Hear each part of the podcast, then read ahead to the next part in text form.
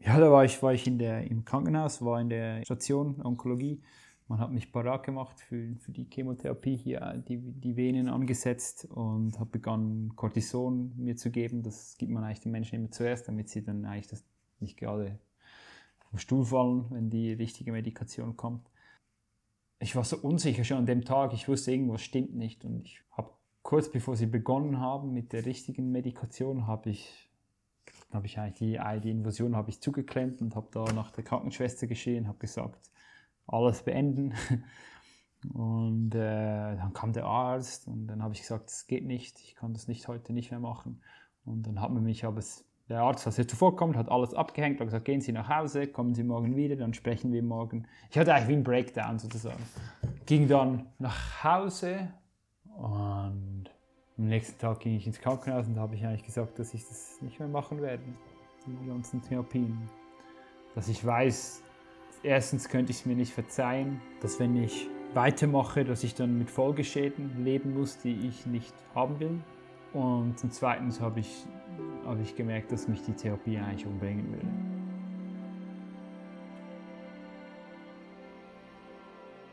Und damit, hey du wundervoller Mensch und herzlich willkommen bei Exploring Universe, deinem Podcast für Selbstentfaltung, Bewusstseinsarbeit und wahre Spiritualität. Hier spricht dein Host Serjan und heute mit einem wundervollen Gast, Yves Seeholzer.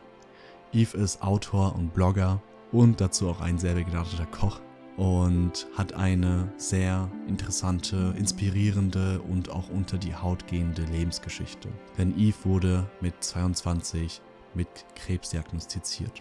Und zu diesem Zeitpunkt war Yves kein Mensch, den man jetzt heute vielleicht als spirituell bezeichnen würde, doch das hat sich nach einigen Erfahrungen verändert und er hat sich mehr seinem inneren Selbst und der Spiritualität auch gewidmet. Eve ist auch unter anderem beispielsweise Meditations- und Yogalehrer und wir sprechen in dieser Folge über seine Journey eben zu sich selbst, seinem Umgang mit Krebs und da habe ich ganz bewusst mit Absicht auch reingezoomt, weil ich finde, das ist ein sehr, sehr, sehr spannendes Thema und auch vor allem ein Thema, ja, was so ein bisschen, ja, dem einen oder anderen vielleicht Angst macht so im Hinterkopf. Hm, was ist, wenn ich irgendwann Krebs habe? Und deswegen wollte ich einfach mal von Eve wissen, wie es denn war für ihn und wie er eben heute damit umgeht und vor allem, was er gelernt hat auf seiner Journey. Denn Eve ist gerade auch dabei, an einem Buch zu schreiben, was eben genau dieses Thema behandelt, welches nächstes Jahr erscheint.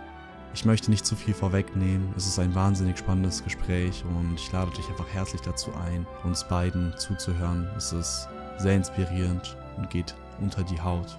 Und ich wünsche dir hiermit ganz viel Freude und Inspiration bei dieser Episode. Und wir beide hören uns im Outro wieder.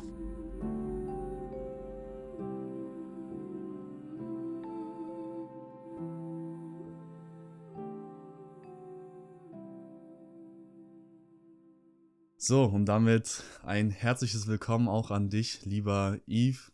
Wie geht es dir gerade? Grüezi, Serjan.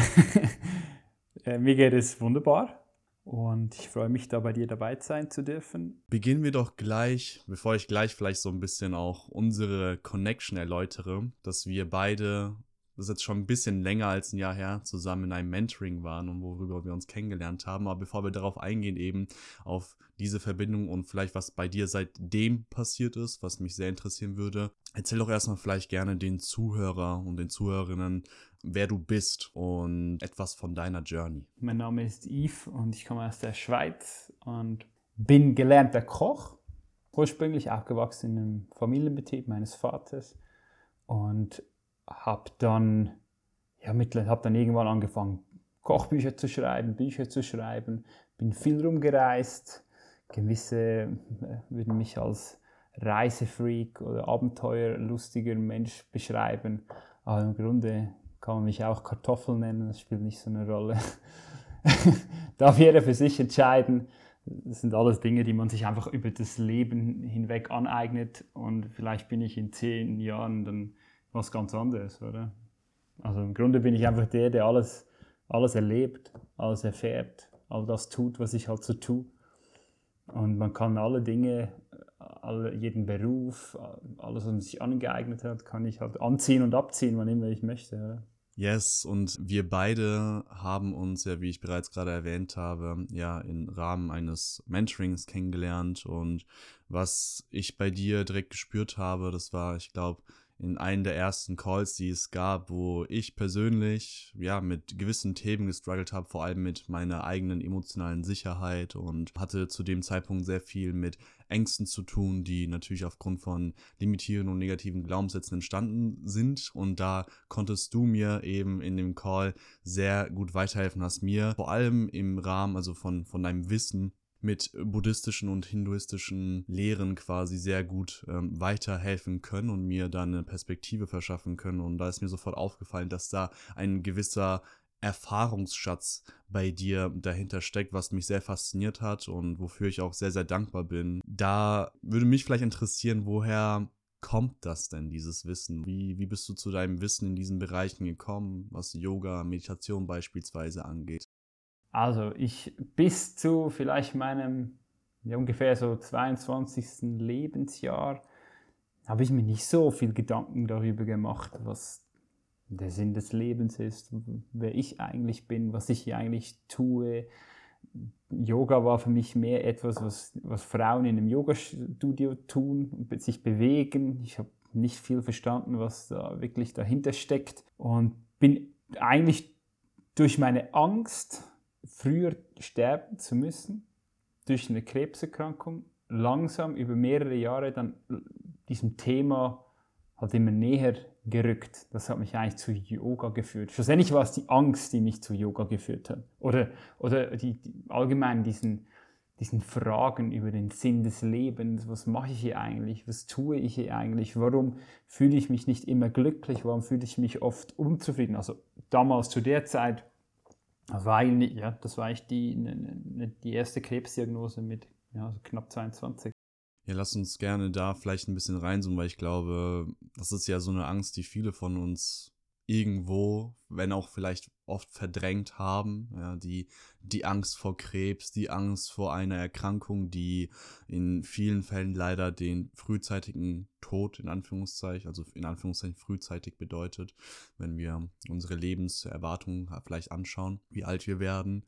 Und das ist, finde ich, höchst spannend, denn das löst alleine von außen betrachtet immer sehr viel auch in uns aus, oder? Wenn jemand, den wir kennen, selbst, selbst wenn es nur sehr, sehr entfernt ist, mit so einer Diagnose quasi konfrontiert wird und das macht etwas mit uns Menschen. Und auch allgemein das Thema Krebs ist, ja, ich würde schon sagen, ein wichtiges und sehr ähm, ja, polarisierendes Thema, nicht nur in Deutschland, sondern auf der ganzen Welt. Wahrscheinlich so die Krankheit, von der viele irgendwie am meisten Angst haben. Und wie war das für dich, wenn du jetzt sagst, dass du mit 22 diese Diagnose bekommen hast? Zoom da gerne mal rein, so für uns in diesen Prozess. Ähm, welche Art von Krebs hattest du und wie bist du damit umgegangen vor allem zu dieser Zeit? Wie hast du dich gefühlt? Also natürlich die, also die, ich hatte zwei verschiedene Krebserkrankungen. Das erste war ein Lymphdrüsenkrebs, ein Hodgkin-Lymphom unter den Achseln, beidseitig.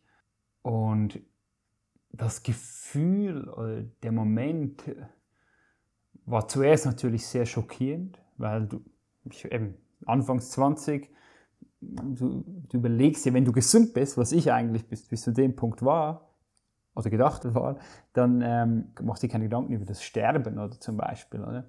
Und wenn du dann plötzlich mit so einer Krankheit konfrontiert wirst, wo du vom Hören sagen weißt, dass es bis zum Tod führen kann oder sehr mühsame Therapien mit sich zieht, ist das schon schockierend. Aber tief, so wirklich tief, tief in mir drin, war es die Erlösung. es war wirklich, es war einen Freifahrtschein. Verstehst du? Einen Freifahrtschein, wo du machen und tun kannst, was du willst und niemand gibt seinen Senf dazu. Alle sagen dann halt, ah, mach einfach, tu einfach, Hauptsache du irgendwie, dass du es schaffst, oder? Ich habe mir zu dem Zeitpunkt noch überhaupt keine Gedanken über ganzheitliche Heilungssysteme oder so gemacht, sondern für mich war einfach klar, Schulmedizin, ich kannte gar nichts anderes. Ich kannte bisschen Homöopathie und so ein bisschen die, die Hausmittel-Remedies von meiner Mutter, aber nicht so extrem halt, wie, wie ich später erfuhr über die Jahre hinweg. Und in dem Punkt war einfach die Schulmedizin meine Anlaufstelle und ich war einfach ehrlich gesagt froh, innerlich, das konnte ich lange niemandem erzählen, aber ich war innerlich froh, aussprechen zu können. Weil, wenn ich zurückdenke, Jahre zuvor dieser Tumor da war, war ich jahrelang unglücklich. Ich hatte zwar Spaß, oder? Also Spaß und Glück oder, oder Unglück, das sind zwei, zwei Paar Schuhe. Spaß kann man immer haben. Ich hatte ein interessantes Leben, ich hatte Freude, ich hatte geile Freunde, äh, wir haben viel Unsinn getrieben, wir haben viele lustige Dinge gemacht, ich habe Party gemacht, war im Ausgang, etc., etc. Aber ich war nicht glücklich. Und immer wenn ich alleine war, oder oft wenn ich alleine war, also nach der Arbeit, meistens, weil ich war Koch, um 10, 11 Uhr ging ich irgendwo an den See, da in der Nähe, wo ich lebte, einen Joint geraucht, haben mir irgendwelche traurige, melancholische Musik in die Ohren gehauen und habe mir innerlich eigentlich gewünscht, dass irgendwas passiert. Aber das war mir nicht so bewusst. Das war mehr so, so eine Gefühlsebene. Und dann irgendwann, ein paar Jahre später, wo ich zum dritten Mal versucht habe, mich im Leben als Koch zu etablieren, was ich eigentlich gar nicht wollte. Ich wollte eigentlich gar nicht kochen, aber man lernt es halt so. Ich bin in einem Gastgewerbe aufgewachsen, bleibt einem manchmal nicht viel übrig, wenn man sich nicht wirklich mal dahinsetzt und überlegt, was will ich eigentlich? Also wirklich, oder? Und äh, ja, als ich dann die Diagnose kriegte, hatte ich zwar Angst und es war auch schlimm emotional, weil man weiß nicht so genau, was jetzt passiert, aber es war auch eine Lösung. Ich konnte eigentlich endlich diesen Kochlöffel hinschmeißen und konnte mir sagen, weißt du was, habe keinen Bock mehr auf das, oder? Und das war alles noch bezahlt, oder? Weil die Krankenkasse zahlt dir dann, äh, also die, die die Versicherung zahlt dir dann deinen Lohn und du hast, darfst dir eigentlich dann schöne Auszeit nehmen und gehst halt in die Chemo und in die OPs und so, was alles unglaublich mühsam war und natürlich mit sehr viel Schmerz und Leid, weil wenn irgendwann fallen dir halt die Haare aus und du bist halt nicht mehr, du siehst auch nicht mehr gesund aus und, und bist ständig unter krebskranken Menschen im Krankenhaus. Also es ist schon, schon auch viel Unschönes natürlich. Ich möchte jetzt nicht, dass das, das Gefühl endlich, zum Beispiel, was ich gesagt habe, endlich aussprechen zu können, möchte ich nicht über das Gefühl des Unwohlseins heben, sondern mehr so, das sind wie zwei, Paar, zwei Geschichten in mir drin. Oder das eine mit Schmerz, Leid, Angst, das andere froh, also wie soll ich sagen, so eine, so eine Freiheitsgefühl, so endlich kann ich eine, den Pausen-Button drücken in meinem Leben. Aber alles war unbewusst. Ich habe mir nicht bewusst so gesagt, ah, jetzt kann ich Pause drücken. Das geschah alles so subtil, irgendwie unter dem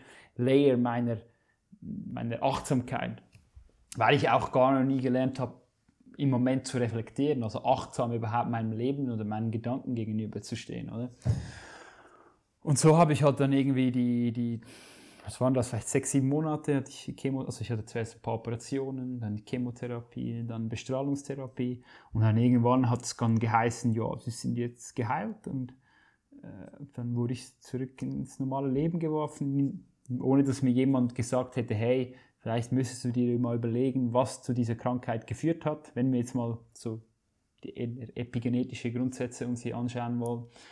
Und ja, bin ich einfach zurück und bin auch dann sehr schnell wieder zurück als Koch in der Küche gestanden, was ich total scheiße fand, wenn ich ehrlich bin. Jetzt so, vor allem im Nachhinein.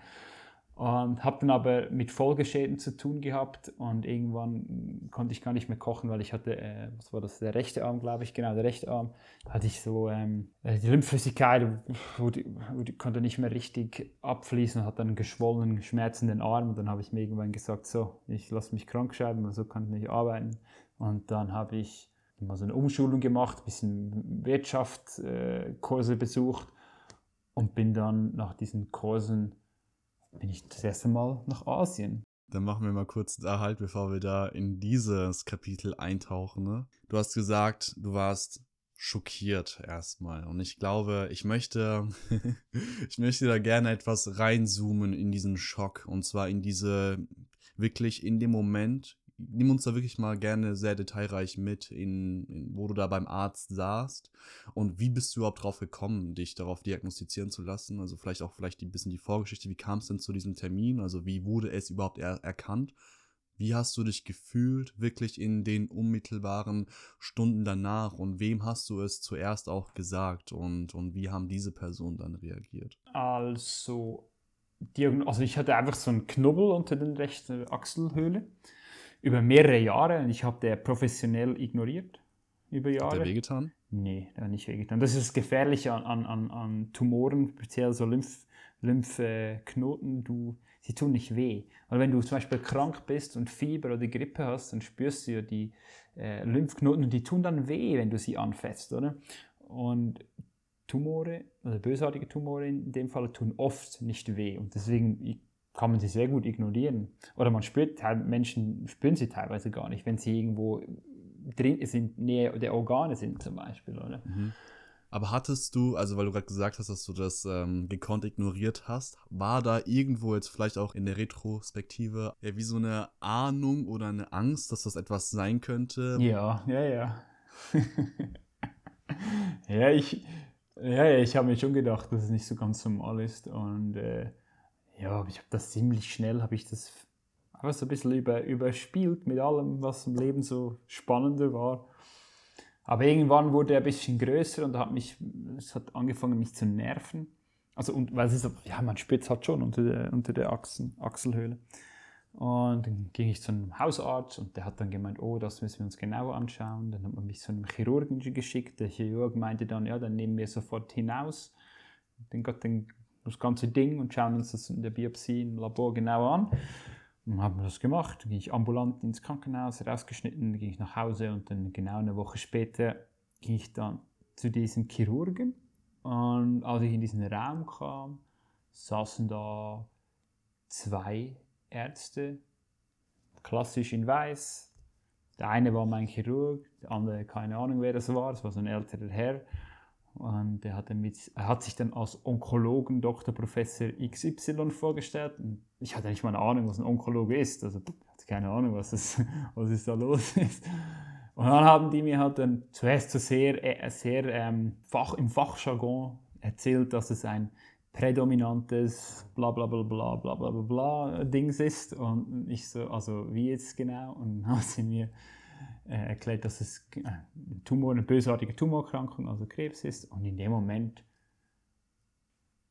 der da, also ich habe nicht mehr viel gesagt. Ich glaube, wenn ich mich jetzt da reinzoome, ich saß da einfach da und es kam so wie so, ein, wie so eine geballte, geballte Ladung an Informationen und vielleicht nach 10, 15 Minuten ging ich da raus. Und ich hatte einen Termin bei diesem anderen Arzt irgendwie ein paar Tage später. Und ja, fuhr dann nach Hause. Zuerst ganz nüchtern, zuerst keine Tränen, gar nichts verschüttet. Und irgendwann äh, ich, bin ich an den Straßenrand gefahren und dann habe ich auch angefangen zu weinen und habe dann erstmal ein bisschen begriffen, was das halt wahrscheinlich jetzt alles mit sich bringen wird. Weil man kennt es ja, oder? Von Filmen und so. Oder vom Hörensagen von Bekannten, wo dann so etwas vielleicht gestorben sind. Und die erste Person, die ich so erzählt habe, war dann zu Hause meine Mutter. Genau. Und die wusste eigentlich schon, wo ich hin, wo ich äh, mit dem Auto angefahren kam, dass irgendwas nicht stimmt, weil ich habe bei meiner Familie, meine Eltern gelebt und die haben dann hat natürlich gleich gesehen, oder, dass ich bedrückt war. Wusste sie ähm, von der, dass du zu diesem Termin hingehst oder dass du dir das äh, entfernen lassen hast? Ja, ja, das wusste sie. Und ich glaube, sie hat es auch geahnt, aber man, man, versucht ja möglichst, dass die Sachen oft auszublenden, bis dann wirklich ja, einschlägt, sage ich mal, oder? Ja, das war ich die erste Person, die ich dann das mitgeteilt habe, genau. Magst du uns kurz in die Situation mitnehmen, wie, wie war das? Weil ich stelle mir das schon sehr auch ähm, ja, herzzerreißend vor, sowohl für die, für, den, für die Eltern, für die Mutter, für den Vater. Ich glaube, für mich, ich habe das noch gar nicht so gecheckt eigentlich in dem Moment. So richtig.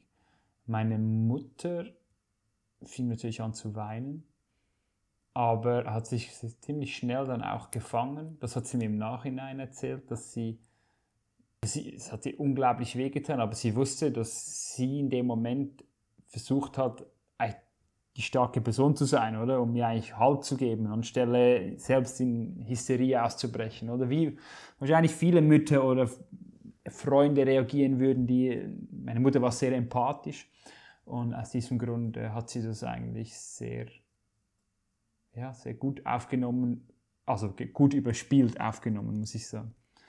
Und ich bin dann ziemlich schnell, ich glaube keine zwei Stunden später, bin ich zu einem meiner besten Kumpels gefahren und habe ihm das erzählt und wir haben einen Joint geraucht.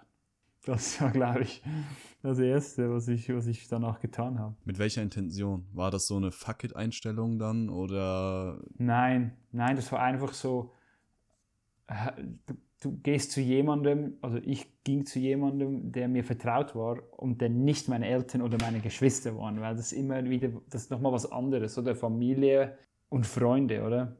Nicht, also kann schon emotional das Gleiche sein, aber irgendwie in dem Moment war es für mich eher so, ich muss mit jemandem reden, wo ich weiß, der, der sitzt einfach da und sagt gar nicht viel, hat auch nicht viel gesagt. Wir haben einen Joint geraucht, habe ihm erzählt und dann er wusste genauso wenig wie ich, was jetzt kommen würde. Ja, sehr spannend. Du hast gerade auch erwähnt, und zwar halt, dass es ein bösartiger Tumor war. Was ist denn der Unterschied zwischen einem bösartigen und gutartigen? Ich, das, das hört man ja öfter, aber ich mich eingeschlossen, ich habe mich nie wirklich damit auseinandergesetzt. Also bösartig ist ja eigentlich ein, also ein, sehr negatives Wort, aber ich nenne es so, wenn ich jetzt maligne Tumore nenne, würden sie meisten ja nicht verstehen. Deswegen sagt man halt im Mundart halt böse oder gutartige Tumor.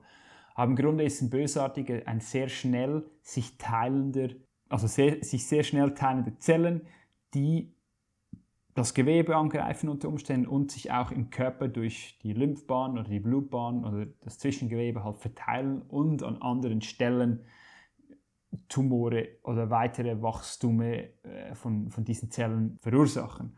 Das Bösartige daran in dem Sinne ist vielmehr, dass sie eigentlich um ihr eigenes Überleben kämpfen, diese Zellen. Also sie haben sich entschlossen, wie so ein eigenes Regime aufzubauen und die das andere Regime eigentlich platt zu machen. So. Wie eine kleine Revolution. Also heute sehe ich das eher als eine Revolution an, so eine Tumorzelle, ja, die denken so, okay, uns gefällt es in diesem Körper nicht mehr, dann machen wir doch was anderes, oder? So würde ich jetzt das beschreiben. Aber ein gutartiger Tumor kann zum Beispiel auch ein, ein, irgendwo ein Zellwachstum sein, sein, aus irgendwelchen Gründen, zum Beispiel äh, aus ähm, einem genetischen, äh, einer genetischen Fehlkopierung ähm, der Zellen, die dann ein, in dem Sinne sich wie eingekapselt hat und sich nicht weiter im Körper verteilt. So einfach, einfach erzählt. Es sind natürlich da ganz viele Term äh, medizinisch-terminologische Unterschiede, aber ja, der eine verteilt sich, der andere nicht. Und dann hattest du ein paar Tage später, wie du jetzt vorhin erwähnt hast, ähm, dann den zweiten Termin dann nach der Diagnose. Und das war dann beim Onkologen dann, oder? Genau. Okay, und was, ähm, was wurde da da besprochen? Ging es dann so? Also was, was war der Zweck und der Sinn hinter dieses Treffens? Ja, die haben mich dann ein bisschen eingeweiht in Therapiemöglichkeiten und was man tun könnte. Und mir hat aber dieser Arzt nicht so gepasst. Und ich habe dann sehr schnell in ein anderes Krankenhaus gewechselt und habe mich dann, eigentlich dann mit einem Onkologen getroffen, von dem ich schon gehört habe, von Leuten, die ich kannte, der sehr, äh, ja, der war, der war menschlicher, sage ich jetzt mal. Dem hab ich, mit dem habe ich besser connected. Okay, verstehe. Und ja, und wie, wie, ist, wie läuft das dann so ab? Also was kriegt man dann so zumindest? Ähm, das war ja in der Schweiz, nehme ich an. Genau. Das Erste, was geschieht, ist ein, sind verschiedene Tests, also wirklich sehr viele Tests und das erste, was passiert, ist eigentlich ein PET-CT-Scan. Das ist ein Full-Body-Scan, wo du so eine äh, radioaktive, also leicht radioaktive Flüssigkeit zu dir nimmst, also die gespitzt wird. Und damit man im Körper eigentlich alles, alle Ansammlungen, die ab einer gewissen Millimetergröße sind, äh, sichtbar machen kann. Und das haben wir als erst gemacht und dann hat man halt gesehen, dass sich äh, das bereits äh, metastasiert hat im Körper und das hat dann dazu geführt, dass man mir halt gesagt hat, gut, also es gab dann noch eine Operation, man hat noch irgendeinen gutartigen, also ein gutartige äh, Zellwachstum in meinem Kiefer festgestellt, dass man dann noch ausoperiert hat. Und danach hat man mich eigentlich getestet auf Lunge, Herz, also kardiovaskuläre äh, System von mir plus das Atemsystem, dass ich, ob ich eigentlich die Therapien überhaupt überleben könnte, sozusagen. Also es ist ein Test, ob du eigentlich fit bist für die Therapie. Und wenn du jetzt einen Test über, also gut dastehst, so Lunge und all das Zeug, über die einzelnen Organe, Blutwerte, äh, wird dann eigentlich entschieden, ob du was für Therapien für dich in Frage kommen würden. Und bei mir war es dann halt eine Chemotherapie von vier Zyklen und danach eine äh, Strahlentherapie. Du dir da bei diesem Termin oder halt jetzt in denen, ich denke, die waren noch relativ ähm, kurzzeitig nacheinander, ge gesagt, ähm, in welchem Stadium du bereits warst und ähm, wie auch deine Aussichten jetzt mit den Therapiemöglichkeiten, die sie dir natürlich genannt haben, ähm, ja, wie da deine Aussichten so von der Wahrscheinlichkeit her stehen, worauf du dich dann einstellen solltest. Also bei, beim, beim Hodgkin, der Lymphdrüsentumor, die ich hatte, war, ich war im Stadium 2 von vier. Und das ist mittlerweile in der Schulmedizin bei jungen Menschen gut therapierbar mit den Möglichkeiten, die die Schulmedizin bietet. Und man hat mir eigentlich gesagt, dass wenn die, die Therapie gut laufen würde, was sie, was sie auch tat, ähm, dass ich zu einer höher, hohen Chance dann auch krebsfrei bleiben werde. Eine Zahl gibt man dir eigentlich nicht so eher ungern. Man sagt einfach eher oder weniger wahrscheinlich, oder? Verstehe. Wie hat sich das für dich angefühlt? Also, dass du dann äh, zumindest das erste Mal vielleicht auch eine positive Nachricht bekommen hast, dass du, ähm, du hast jetzt vorhin jetzt dann von der Erlösung gewissermaßen gesprochen, dann ist natürlich aber auch, das ist ja alles, wie du ja genannt hast, nicht so bewusst in deinem Gedanken gewesen. Es war ja keine bewusste Überlegung, ah, alles klar, jetzt ähm, bin ich erlöst von meinen Unfreiheiten, aber du hattest ja natürlich auch Schmerz, Angst und Sorge und ähm, jetzt bist du dann zu diesen ja, zu diesen Diagnosen dann halt eben nochmal gegangen, beziehungsweise zu den Aussichtsstellungen eben, mit welchem Gefühl, mit welcher Erwartungshaltung bist du da überhaupt hingegangen? Hattest du wie noch so eine Hoffnung, dass alles noch gut werden würde? War es dir zu dem Zeitpunkt zumindest so ein bisschen egal? Ich, ich habe mehr so in, einen, in so eine Art Robot-Modus gewechselt. Im Sinne von einfach, einfach dadurch. Ich habe mein Leben trotzdem weitergelebt. Am Anfang ging ich sogar noch kurz arbeiten, ein bisschen, so irgendwie zuerst mal irgendwie 50 Prozent und dann habe ich sehr schnell gemerkt, dass das eigentlich scheiße ist. und dann habe ich dann ziemlich schnell habe ich gesagt, so, ich gehe jetzt eigentlich nicht mehr arbeiten, habe ich eigentlich gar keinen Bock mehr. War, Auf welcher Ebene war's, war das scheiße? Also jetzt physisch anstrengend oder hast du da ein, einfach einen inneren... Eher ich wollte nicht mehr kochen, ganz klar. Okay. Ja, okay. Das, aber das habe ich auch noch nicht gecheckt in dem Moment. Das war mehr so in, instinktiv. Aber ich habe gewusst, ich habe keinen Bock mehr jetzt da. Vor allem in der Situation. Für mich war es einfach, ja, wie so ein bisschen befreiend. Ich konnte mich all dem entziehen, was man von mir gesellschaftlich gesehen verlangte, oder? Und, und so habe ich mehr oder weniger diese, diese sechs, sieben Monate einfach, ich sag mal, also ich bin straight through. Ging alles gut. Ich hatte keine Probleme. Ich habe alle Therapien, alle Behandlungen gut überstanden und einfach straight through, wirklich. Ich habe hab dann geglaubt, dass es jetzt so funktioniert. Ich habe mir wirklich nicht so viel Gedanken gemacht. Wie war das, also die, die Therapien, weil ähm, ist ja auch ein sehr starker Eingriff, ich sage jetzt mal, in das, in das Körpersystem und geht natürlich auch mit, ähm, ja, wie du gesagt hast, schon beispielsweise Haarverlust einher, der ja nicht, ähm, was ja keinen kosmetischen Sinn dahinter, sage ich jetzt mal, hat, sondern das ist ja das ist eine Reaktion des Körpers, die daraufhin folgt. Also nimm uns da mal gerne ein bisschen mit. Was ist denn eine Chemotherapie? Was ist eine Strahlentherapie? Und wie hast du es in deiner persönlichen Erfahrung empfunden zu dieser Zeit? Also also ich habe es wirklich sehr gut vertragen, ich war ziemlich jung und umso jünger du bist, umso besser steckst du das weg. Ja, eine Chemotherapie ist nichts anderes als ein, Medikamentencocktail, der entweder äh, über eine Pille oder bei mir war es über die Venen intravenös in den Körper gegeben wird. Und diese Medikamente zerstören hauptsächlich, also zerstören schnell also eigentlich alle Zellen greifen sie im Grunde an, aber vor allem die schnell, sich schnell teilenden. Und deswegen fallen auch die Haare als erstes aus, weil die Haarzellen und zum Beispiel Nagelzellen, also ziemlich schnell teilende, äh, schnell teilende Zellen sind. Und deswegen fällt das auch als erstes eigentlich aus. Das ist eigentlich die Hauptwirkung, nicht die Nebenwirkung, das ist eine Hauptwirkung. Also muss man, muss man, muss man so sagen. Und das im besten Falle, das ist der Sinn der Therapie, greift natürlich das auch Tumorzellen an, weil Tumorzellen sind sich schnell teilende Zellen.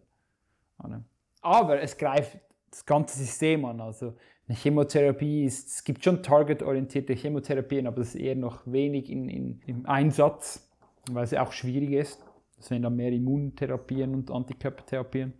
Und eine Strahlentherapie ist eigentlich nichts anderes als Du bist in so einem riesen Raum, um dich herum ist so ein Roboter sozusagen, der dreht sich so zu dir zu, du bist markiert an den Stellen, wo du die Tumore und die Metastasen hast und du bist in dem, in dem Raum, wo du bist, ist abgetrennt mit einer dicken Betonmauer und einer sehr großen Glas, äh, Glaswand, die strahlenschützend ist und strahlenabweisend sind, gegen die Radiologen, die hinter der Mauer sind, die dich dann eigentlich bestrahlen mit radioaktiven Strahlen, um eigentlich wirklich so targetorientiert diese einzelnen Tumorzellen zu bestrahlen. Das ist wie so, wie so ein unsichtbarer Laser, kann man sich vorstellen. Oder? Und es verbrennt eigentlich sozusagen die Tumore. Ist das schmerzhaft?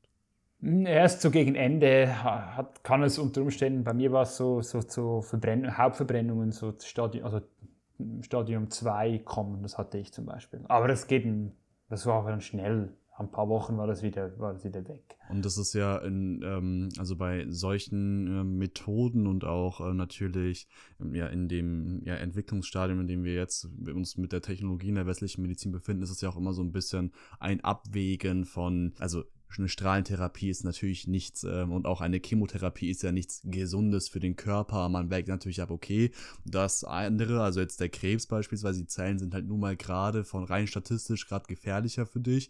Welche Gefahren bringen denn, also welche Nebenwirkungen hat denn so auch eine Strahlentherapie oder welche hast du dann empfunden und ähm, wozu kann es denn führen im, im schlimmsten Falle, so eine Strahlentherapie? Ja, also bei Chemotherapie kann es zu unzähligen Komplikationen kommen. Schlussendlich kann die Therapie dich töten, oder? je nachdem, wie man, also das eher selten, aber du hörst zum Beispiel oft, ja, bei Menschen, die zum Beispiel so im Endstadion sind, und dann hörst du, dann liest du in der Zeitung, ja, der Bekannte, ich sage irgendjemand, den wir alle kennen, ja, der ist leider dem Krebs erlegen, der Krebs war stärker.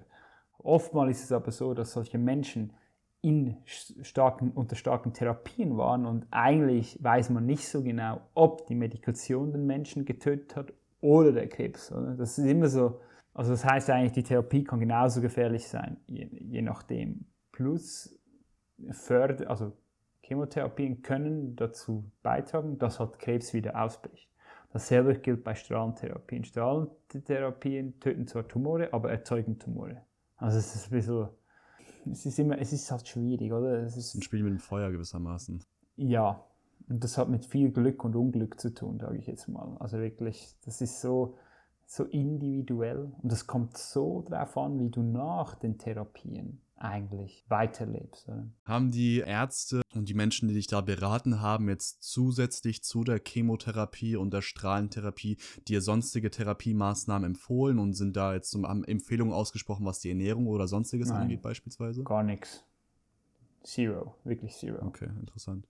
Also ich bin überhaupt nicht, eben, ich bin überhaupt nicht gegen oder Freund von irgendetwas, aber bei, da muss ich wirklich leider sagen, und das ist eigentlich sehr schade, aber mir hat man gar nichts mitgegeben. War dir das in dem Moment bewusst, dass das ähm, irgendwie Nein, vielleicht auch eine wichtige Rolle bewusst. spielen könnte? Nein, kein, wirklich zu wenig. Okay. Wenn ich jetzt den Bogen mache, oder, ich war ja dann nach diesen ersten Therapien, war, galt ich ja als geheilt, oder? Und dann ging ich auf, irgendwann ging ich nach Asien, habe gedacht, so, weißt du was, keine Ahnung, vielleicht lebe ich ja gar nicht mehr so lange, scheiß drauf, hatte da eine richtig geile Zeit, war fünf Monate reisen, habe mir alles gegönnt, alles getan, was man jetzt aussprechen und nicht aussprechen will. und habe es mir einfach wirklich gegönnt, sage ich mal so. Und kam dann nach Hause und habe da gerade mein Restaurant eröffnet, mein erstes Restaurant mit meinem Cousin. Und bin wieder zurück in ein altes Schema, weil mir hat ja niemand beigebracht oder niemand hat mir versucht, also niemand in der Medizin hat gesagt, hey, eigentlich für das Umfeld, in dem du dich bewegst, zu über 80 Prozent zu allen Krebserkrankungen, oder? Hat mir aber niemand gesagt. Somit habe ich das, ich auf zurück und habe gedacht, okay, Koch will ich nicht mehr sein, aber ein eigenes Restaurant wäre cool. Habe ein eigenes Restaurant aufgemacht und kaum haben wir angefangen, ging ich in die Nachkontrolle und dann hat man halt noch wieder äh, einen neuen Tumor festgestellt. Oder? Und das war dann ein anderer Tumor. Okay, nach welchem, also du sagtest gerade ein Jahr. Um, okay, ein Jahr und ähm, weil du gerade gesagt hast, Umfeld, was meinst du damit? Weil Umfeld, ähm, ich denke, die meisten verstehen darunter die Menschen, mit denen du bist, aber ähm, was, äh, also welche Faktoren führen denn alles dazu? Das Umfeld betrifft alles. Das ist alles Äußerliche und alles Innerliche. Meistens aber ist es das Äußerliche, weil das Äußerliche, äh, also das, was von außen kommt, hat ja einen Einfluss auf das, was innen dran geschieht. Oder? Und wenn ich jetzt mit, wenn ich damals von dem Standpunkt vom, vom Umfeld spreche, einfach, da spreche ich jetzt mal in erster Linie spreche von Ernährung, ich spreche von ähm, gesellschaftlichem Umfeld, ich spreche von Beruf, ich spreche einfach von den Dingen, die offensichtlich in der äußeren Welt geschehen. Äh, ich habe mich damals noch nicht mit spirituellen Sachen beschäftigt. Oder? Aber das wurde mir ja nicht gesagt und deswegen bin ich einfach zurück und habe einfach das gemacht, wo ich halt konnte. Ich konnte kochen, aber Koch wollte ich in dem Sinne nicht mehr sein, aber ich wurde dann einfach Koch in meinem eigenen Restaurant. Was mega schön war, es war spannend, aber mit einer zweiten Diagnose, eine total andere Krebserkrankung, die eigentlich nicht da sein sollte, laut Medizin, schwierig. Ja, lass uns gerne mal darauf vielleicht nochmal eingehen. Wie ist das dann? Also was, was, für eine, was für eine Krebsart hattest du dann und wie kam es überhaupt wiederum jetzt wieder zu der zweiten Diagnose? Nimm uns da gerne nochmal eben in, im Detail mit, ähm, auf das, auf einfach was passiert ist und auch wie du dich innerlich dann somit dann da gefühlt hast. Ja, ich hatte, ich ging halt in Nachkontrolle und dann hat man sozusagen Metastasen auf der Wirbelsäule gefunden, wo man nicht wusste, woher die kommen, weil es untypisch war zu meiner Vorgeschichte. Und hat mich natürlich wieder genau untersucht und dann hatte ich Tumore auf dem Hoden, also Hodenkrebs, genau. Und ständig war es dann Hodenkrebs und das ging dann ziemlich rasch, oder? Das, das gleiche Prozedere wurde mir wieder vorgeschlagen, also nicht Bestrahlung, eigentlich nur Operation, dann hat man sofort den Hoden entfernt, wo ein Tumor drauf war und dann sofort mit Chemotherapie begonnen, ziemlich rasch. Und parallel habe ich mein, mein eigenes Restaurant aufgebaut oder versucht aufzubauen mit meinem besten Kumpel zusammen. Ja, und das, äh, das war dann der Beginn der Anfang vom Ende zu einem neuen Anfang. Wie war das denn? Weil jetzt, ich meine, diesmal wusstest du gewissermaßen, was auf dich zukommt. Äh, was hat sich da in dir getan, als du wusstest, du musst jetzt vielleicht, auch wenn du den ersten Prozess relativ gut überstanden hast, du musst da jetzt nochmal durchgehen. Ich meine, gewissermaßen hofft man, dass so eine Sache, also das, ich glaube, wenn man mit so einer Krankheit diagnostiziert hat, sieht man sich schon vielleicht gewissermaßen als einen, einen ziemlichen Pechvogel, weil ja nicht jeder im Endeffekt damit konfrontiert wird in seinem Leben. Aber ich glaube, zumindest wenn ich da so in mich reinfühle, dann denke ich mir, okay, ich habe jetzt einmal Krebs, ich durchlaufe einmal den Prozess und wenn ich die Gnade habe, auch noch dann davon geil zu sein, dann ist das mit Sicherheit nichts, was ich, wovon ich ausgehe, dass das jemals noch ein zweites Mal in meinem Leben passieren wird. Und vor allem weiß man dann natürlich auch, mit welchem Leid das gewissermaßen auch einhergeht. Wie war das für dich? Oder bist du da wieder vielleicht in so ein bisschen Roboterzustand wieder übereingegangen? Nein, nein, das war schon, das war schon, da war mir schon klar, dass es nicht mehr so geiler sein wird, weil man hat mir auch gesagt, dass jetzt die Medikation halt auch äh, deutlich stärker wurde. Und das habe ich auch sofort gemerkt. Also mir ging es dann ziemlich schnell schlecht. Mir ziemlich schnell hatte ich äh, einfach, also schlecht im Sinne von halt wirklich so die typischen Nebenwirkungen von Übelkeit. Ich habe mich schlapp gefühlt, ich habe mich sehr müde gefühlt, ich hatte wenig Lust und das war schon, ich hatte sehr schnell, genau, ich hatte diese, diese Hörstürze, ich hatte keine Gefühle mehr in meinen Zehen und meinen Fingern, also hat dann sehr schnell äh, ging das halt auf das los, mir war es oft schlecht und ähm, habe dann aber weitergemacht. Vorgesehen waren dann eigentlich drei Zyklen und ich habe dann, äh, vier Zyklen waren vorgesehen an je fünf Tagen. Also wären es etwa 20 Tage Chemo gewesen. Insgesamt verteilt auf ein, vielleicht nicht, nicht ganz ein halbes Jahr. Und im letzten Drittel, ja, da war ich, war ich in der, im Krankenhaus, war in der Station Onkologie man hat mich parat gemacht für, für die Chemotherapie, hier die, die Venen angesetzt und hat begonnen, Cortison mir zu geben. Das gibt man eigentlich den Menschen immer zuerst, damit sie dann eigentlich das nicht gerade vom Stuhl fallen, wenn die richtige Medikation kommt. Und da hatte ich wie eine. Ich war so unsicher schon an dem Tag, ich wusste, irgendwas stimmt nicht. Und ich habe kurz bevor sie begonnen haben mit der richtigen Medikation, habe ich habe ich eigentlich die, die Invasion habe ich zugeklemmt und habe da nach der Krankenschwester geschehen, habe gesagt, alles beenden. Und äh, dann kam der Arzt und dann habe ich gesagt, es geht nicht, ich kann das nicht heute nicht mehr machen.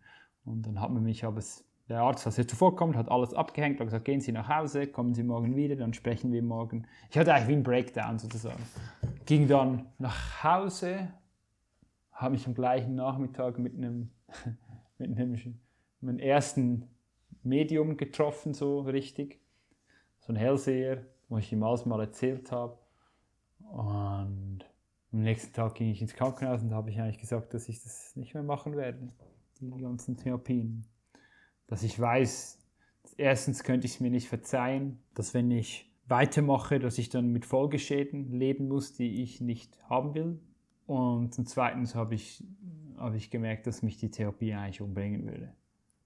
Und das habe ich eigentlich gefühlt. Und dann habe ich, danach habe ich die Therapie frühzeitig beendet, gegen den Rat meiner Ärzte und ja, habe dann das Krankenhaus verlassen und war dann ganz allein auf mich gestellt. So also ich habe dann noch einen Test gemacht, da hat man nichts mehr sehen können, aber man hat mir gesagt, dass wenn man nichts sieht, dass es meistens noch einiges da hat. Deswegen würde man noch mehr Zyklen machen, um einfach noch sicherer zu gehen.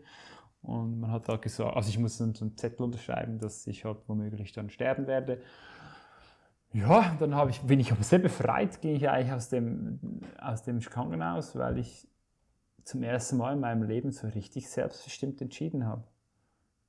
Gegen eigentlich, gegen alles, was mir empfohlen wurde, einfach halt wirklich, also beziehungsweise das erste Mal auf meine Intuition gehört, so wirklich.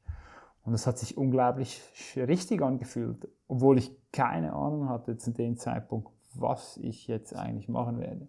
Und dann ging ich eigentlich ziemlich, also ich habe nebenbei ja in meinem Restaurant noch gearbeitet, nicht mehr so viel natürlich, aber habe das trotzdem mit meinem Cousin aufgebaut und ging dahin zurück und habe mich eigentlich immer noch nicht wirklich damit auseinandergesetzt.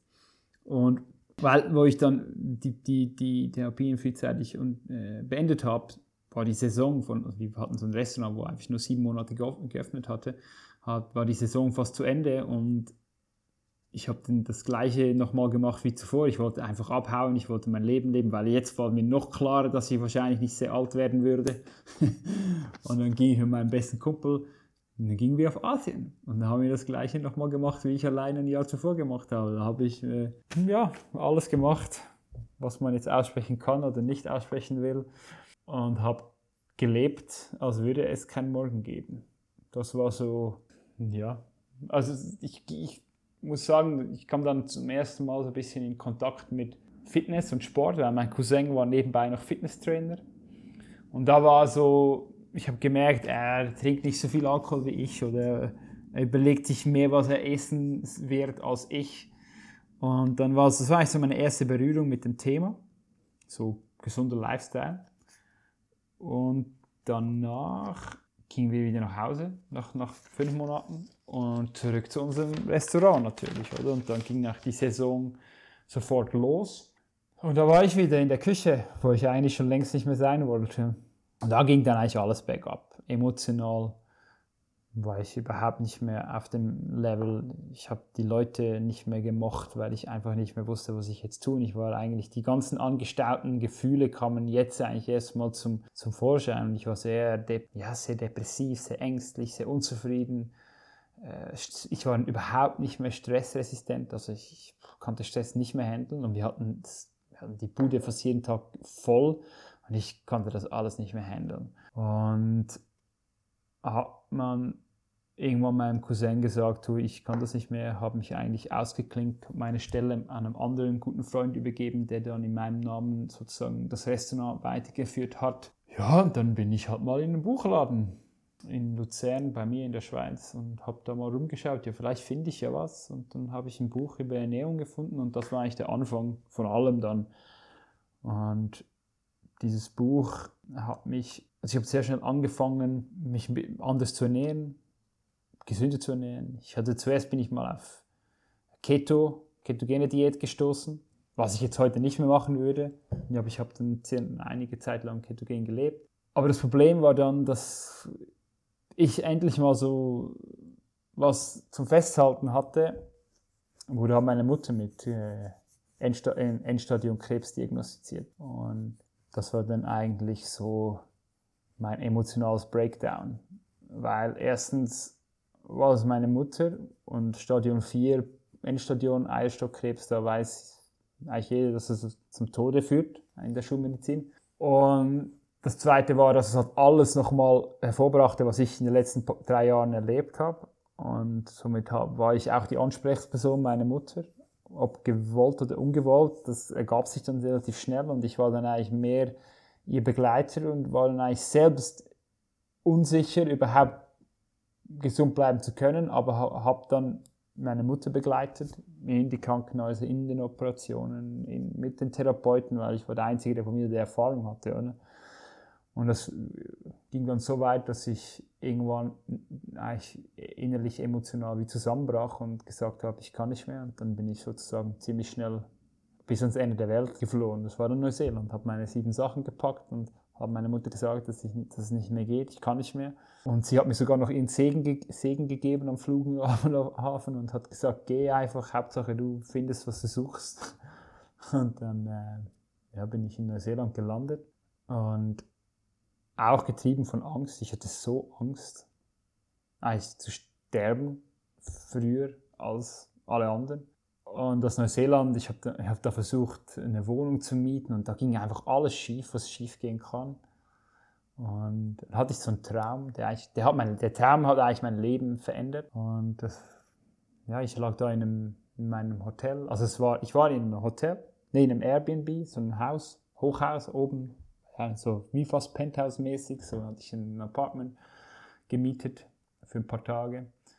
Und ging da ins Bett und bin dann mitten in der Nacht aufgewacht. Und ich bin, war, bin bis heute nicht sicher, war es ein Traum oder was kein Traum, war ich wie gelähmt, war ich nicht gelähmt, keine Ahnung, ist ja auch völlig egal, aber ich lag auf jeden Fall auf diesem Bett und konnte mich nicht mehr bewegen, außer mein Geist war völlig wach, aber mein Körper war ausgeschaltet. Und es war dunkel, es war mitten in der Nacht und vor mir war eine, eine Gestalt. Die hat einfach zwei leuchtende Augen, wie zwei Sterne, die sich anleuchten und sie haben so einen schwarzen, so einen schwarzen Körper, keine Ahnung, nicht Körper, es war mehr so wie so ein, wie so ein Gespenst irgendwie, aber black, dunkelschwarz, oder? Und dann kam das auf mich zu, hat mich an all meinen Lymphknoten berührt, am ganzen Körper, ging ja wirklich so in meine Zellen hinein und, und, und hat mir eigentlich gesagt, hey schau, es ist alles okay, du bist ja momentan gesund, aber wenn du jetzt nichts änderst, wirst du sterben. Und dann bin ich erwacht. Oder nicht erwacht, keine Ahnung, was hier da war. Und dann, das war eine ziemlich schlimme Nacht danach für mich, weil ich wusste, scheiße, ich muss irgendwas tun. Das war nicht, das war nicht ein Traum, wo du dann aufwachst und denkst, oh, zum Glück war es nur ein Traum, sondern das war sowas von mir, vielleicht von mir selbst nach außen projiziertes, wo so real war, also das kann nur wahr sein, in meinem, in meinem Fall, für mich persönlich.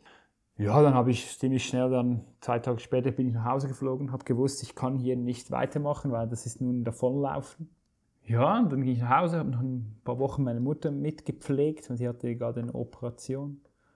Und bin danach, ich habe ein Buch über Ayurveda gefunden in einem Buchladen. Und ich habe ja angefangen zu lesen. Das, ich habe ja bis zu meinem 22. Lebensjahr habe ich kein Buch gelesen. Ich habe für die Schule habe ich im Hinten die Dinge zusammengefasst, irgendwo von Freunden geklaut, wenn ich irgendeine Zusammenfassung in ein Buch schreiben musste, oder?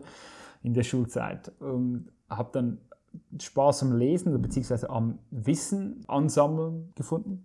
Und habe dieses Buch über Ayurveda gefunden, in Neuseeland, in einer Bibliothek. Und dann, ich wusste, tief in mir drin, ich, ich muss einfach nach Indien. Keine Ahnung warum. Kein, ich ich habe immer gesagt, ich gehe nie nach Indien, das ist ein scheußliches Land, übertrieben gesagt. Ja, und dann ging ich einen Monat, nachdem ich äh, meine Mutter eben ein bisschen gepflegt habe, nach Indien und habe meine Reise dann in einem ayurvedischen Zentrum begonnen, wo man, wo ich einfach mal mich entgiftet hatte. Ich ging da hin und dann hat man, hat, es, hat mehrere Ärzte gehabt, das hat Therapeuten gehabt und ja, ich habe gesagt, hey, da bin ich, das ist meine Geschichte und die waren alle ein bisschen äh, nicht geschockt, ein bisschen, aber eher vorsichtig, weil es war halt schon eher so, die meisten gehen dahin so ein bisschen zum Detoxen, so ein bisschen zum Verjüngen oder so und ich kam halt daher und so, hey Leute, ich weiß nicht, was ich machen soll, oder? Und habe dann viereinhalb, fast fünf Wochen Entgiftungskur gemacht, was die Ach eine Achterbahn war, wirklich einmal so habe ich mich gut gefühlt, am nächsten Tag richtig scheiße, weil Ayurveda ist halt eine Mediz ist das älteste Medizinsystem, das uns noch bekannt ist auf der Welt. Also was wirklich überliefert mit Schriften und so. Es gibt natürlich schon noch ältere Medizinsysteme von Medizinmännern von irgendwo, aber Ayurveda ist ein ganzes System, wo mehrere Jahrtausend alt ist und super gut funktioniert bei chronischen Erkrankungen. Und ich habe halt da wirklich ja, da geht man ganzheitlich auf Dinge ein. Also das ist wirklich Körper, Geist, Seele. Du wirst, der Körper wird entgiftet, aber man geht auch in die Tiefe mit Meditation und Yoga, wo man halt anschaut, hey, wo hat zweitens, wo hat es energetische Blockaden und drittens, wo, was, was, in was für ein Umfeld lebst du, was hat dich eigentlich krank gemacht, oder? Man fängt an, umzuwälzen, oder? Und das hat da eigentlich so ein bisschen seinen, seinen Start genommen. Verstehe. Jetzt äh, gehen wir mal kurz zurück zu dieser Nacht, wo du dieses Wesen gesehen hast und du jetzt nicht ganz wusstest, ist das real, ist das nicht real. Ich meine, es war ja ein ziemlich einschneidendes Erlebnis. Jetzt einfach mal nur eine kurze Frage, das jetzt ähm, das äh, interessiert mich einfach. Konntest du irgendwie ähm, ein Gesicht erkennen? Hatte es ein Gesicht oder wie hast du dieses Wesen empfunden? Es hatte nur, nur zwei Augen, wie, wie, wie, wie ein Stern leuchten würde. Und ähm, Konntest du irgendwie von der Energie her etwas spüren? Hattest du Angst in diesem Moment oder war es eher. Nein, ich hatte, ich hatte, ich hatte keine Angst. Null. Ich hatte. Es war viel mehr. Es war wahrscheinlich das Wahrste, was ich jemals bis zu dem Punkt erfahren habe. Es war so real, es war so klar, es war so stimmig, es war. Es war einfach nicht fake. Alles was ich wahrscheinlich bis zu dem Punkt gemacht habe, war einfach irgendwas. Weißt du, was ich meine? Aber da hatte ich das erste Mal so richtige, richtige, richtig Klarheit. So, okay, so hey, jetzt oder nie.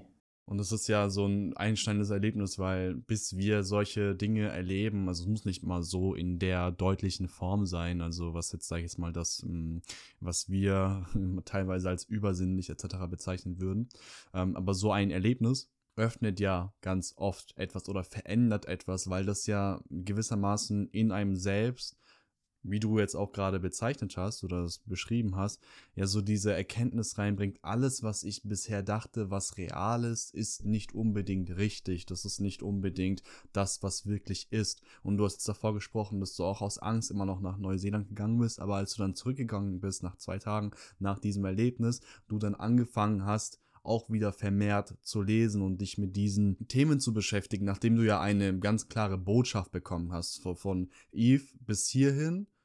Alles gut, aber wenn du so weitermachst, wird das sehr dunkel wieder werden. Das heißt, was hat sich denn innerlich bei dir perspektivisch verändert? Hattest du danach wie so ein, ein Lichtblick, eine Hoffnung? Hattest du immer noch Angst? War das beides irgendwie? Was hat sich innerlich bei dir getan nach diesem Erlebnis? Und aus welcher Motivation hast, hast du daraus danach eben gehandelt? Ich also es war sicherlich beides. Also Angst hat mich noch lange begleitet, aber ich, hatte, ich bekam Mut, ich bekam Zuversicht. Ich irgendwie wusste ich, oh, da gibt es irgendwie mehr. Und es hat mich motiviert und umso mehr ich gelesen habe und, und angewendet habe, ich habe immer sofort alles angewendet, was ich erfahren habe. Also mein Körper war irgendwann mein Versuchsobjekt und ich hatte nach meiner ersten Indienreise dann irgendwann hatte ich einen ganzen Schrank voll medizinischen legalen und illegalen Substanzen, um halt meinen Körper irgendwie zu heilen und um meinen Geist zu heilen etc. Und es hat mich motiviert. Und ich wusste, dass da halt was ist, wo ich nicht immer Zugriff drauf habe. In dir oder außerhalb von dir? In, in Wissen. Wissen von einer Kraft, die ich nicht, zu der ich zwar immer Zugang habe, aber nicht immer Zugang bekomme. Verstehst du? Also wenn du, also jeder, der mal länger als 15 Minuten meditiert hat, der mal wirklich gesagt hat, hey, ich sitze jetzt mal zwei, drei Stunden hin und es schafft, in eine Stille zu, zu kommen, der weiß, dass da irgendwo in, in dir drin einfach eine, ein, ein Space ist, wo ultra lebendig ist, aber total still ist. Und, und ich glaube, von da kam diese, ja, dieses, diese Message. Oder? Und dann warst du in Indien und hast da eben diese Ayurveda-Kur gemacht und ähm, hast dich dem unterzogen. Genau, das war eigentlich der Anfang. Da habe ich so ein bisschen in die Yoga, Meditation reingeschaut und dann nach ein paar Wochen habe ich das Zentrum verlassen und ich hatte keinen Plan, was ich in Indien tun werde. Ich hatte keinen Plan, wie lange ich da bleibe. Ich hatte, ich hatte gar keinen Plan und bin dann einfach irgend in eine Stadt. Ich habe wirklich, wirklich einfach Google Maps geöffnet und so gesagt, da gehe ich jetzt hin. Und ähm, das war dann kurz vor Neujahr und dann ging ich in diese Stadt und dann. In welchem Jahr war das, um es kurzzeitig einzuordnen? 2013 so oder 14. Ja, und dann habe ich aus ganz vielen Zufällen habe ich, hab ich Menschen getroffen, einen Inder, der gespürt hat, was ich brauche und er hatte mich mitgenommen auf seine Farm im geschützten so ein Dschungel eigentlich von Südindien. Der hatte da gelebt und da war ich dann plötzlich, war ich da inmitten von Inder in einem kleinen Häuschen inmitten von Kokosnusspalmen umringten Dschungel und habe da mehr Monate gelebt mit, ja, mit Tantriker, mit, mit zwei Yogis, mit zwei hinduistischen Priestern, mit ein paar Farmarbeitern und ich und eine, eine Hündin und die, da bekam ich Zugang zu, zu Medizinmännern und habe mich dann behandeln lassen von Schamanen und hey, das war wirklich so, als in dem Moment, wo ich gesagt habe, so, jetzt lasse ich einfach los und lass mich gehen und lass mich führen, lass, äh, lass einfach geschehen, was geschehen, geschehen muss, geschah es auch. Ich habe hab wie keinen Widerstand mehr geleistet und dann kamen auch unglaublich interessante Menschen in mein Leben und ich habe unglaublich viel Hilfe bekommen. Und ähm, ich habe dann also wirklich die wildesten Dinge gemacht. Ich habe die wildesten Rituale miterlebt, von tantrischen Exorzismen, eigentlich alles Mögliche, was du, was du so in Büchern liest.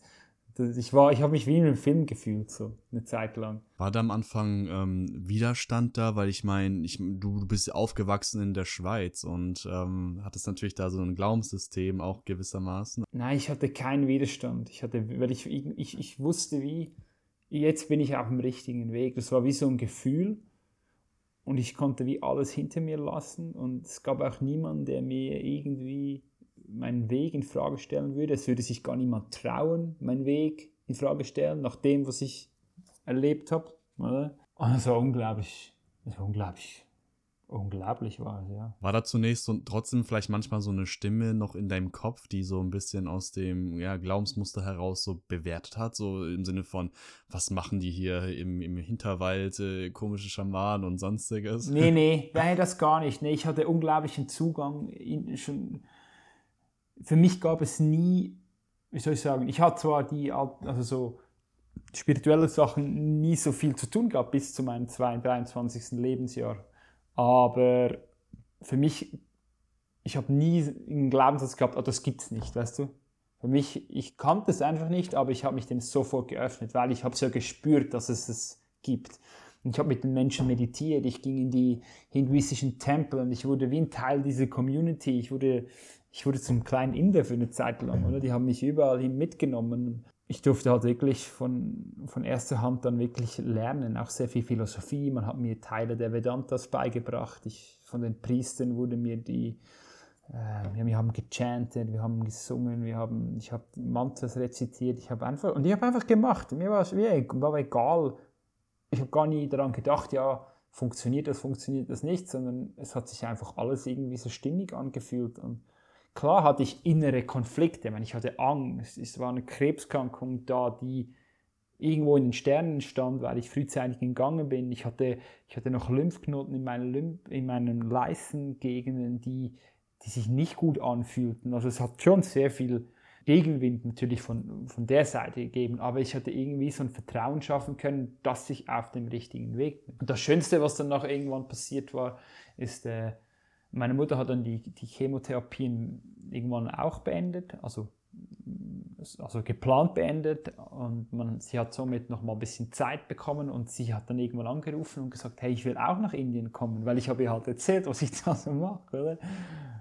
Und dann kam sie auch nach Indien. dann habe ich sie abgeholt am Flughafen. Ich, ich bin da schon so mit meinem Lungi unterwegs gewesen. Die Tücher, die man anhat, weißt du, so wenn man so, wenn du Siddhartha, du kennst ja Siddhartha, hat ja auch immer so einen weißen Lungi an. Ich hatte immer einen orangen Lungi an, so wie diese Wandermönche bin ich da rumgelaufen und, und äh, habe dann meine Mutter am Flughafen so abgeholt und sie war voll cool. Sie hat gewusst, hey, das ist, eine, das ist alles spannend. Mein Sohn, der weiß schon irgendwie, was er tut.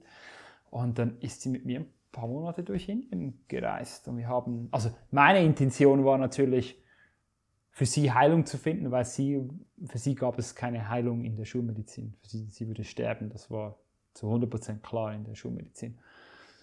Und wir haben dann einige, ich habe ayurvedische Professoren aufgesucht, ich habe mir Schamanen aufgesucht, wir sind äh, in ayurvedische Zentren gegangen, wir sind zu Hellseher gegangen und wir haben irgendwelche total geheime Institutionen aufgesucht, die mit irgendwelchen Dschungelkräutern gearbeitet haben und Krebspatienten geheilt haben, aber alles so im Geheimen und irgendwie durch die Leute, die ich da kannte, habe ich diese Kontakte bekommen und ich, wir gingen überall hin, aber niemand wollte oder konnte meiner Mutter helfen. Irgendwie einmal war die Medizin nicht mehr da. Das andere Mal hat der ayurvedische Arzt gesagt, ja nee, wir können im Moment niemandem mit dieser Krebserkrankung helfen. Dann einmal war dieser Hellseher war gar nicht mehr da, der gab es plötzlich nicht mehr und alles war irgendwie gegen sie.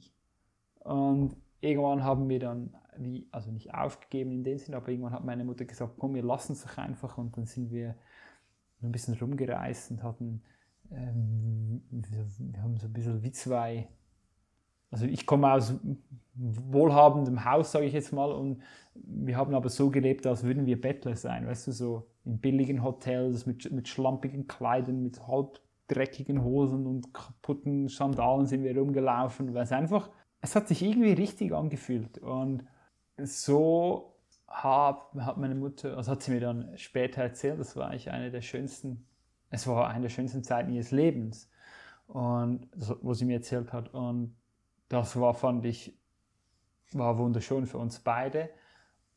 Ich hatte aber immer noch ziemlich viel Angst, auch mir selbst gegenüber, wegen der Krebserkrankung. Und habe aber in der Zeit, wo ich in Indien war, sehr viel ganzheitlich äh, denkende Ärzte kontaktiert weltweit. Ich habe viele Wissenschaftler kontaktiert und bin dann irgendwann auf was gestoßen, was ich sehr spannend fand und wir sind dann, wir haben dann entschieden, wir gehen gemeinsam zurück in die Schweiz und sind dann für fünf Wochen in ein ähm, ganzheitliches Krebszentrum in Deutschland gegangen, wo wir uns fünf Wochen halt wirklich, da ging es Ernährung, Entgiftung und Mindset halt wirklich speziell für Krebskranke. Und das war wirklich nochmal ein Game Changer in äh, meinem Leben. Ich konnte da irgendwie so Philosophie von Osten mit Wissenschaft und Erfahrungsmedizin und Alternativheilkunde, Naturheilkunde mit, mit dem Östlichen verbinden. Und das war ultra spannend, hat mir ultra viel gebracht und auch meine Mutter war da mit dabei. Und ja, ich denke mal, die Kombination hat dann ihr auch nochmal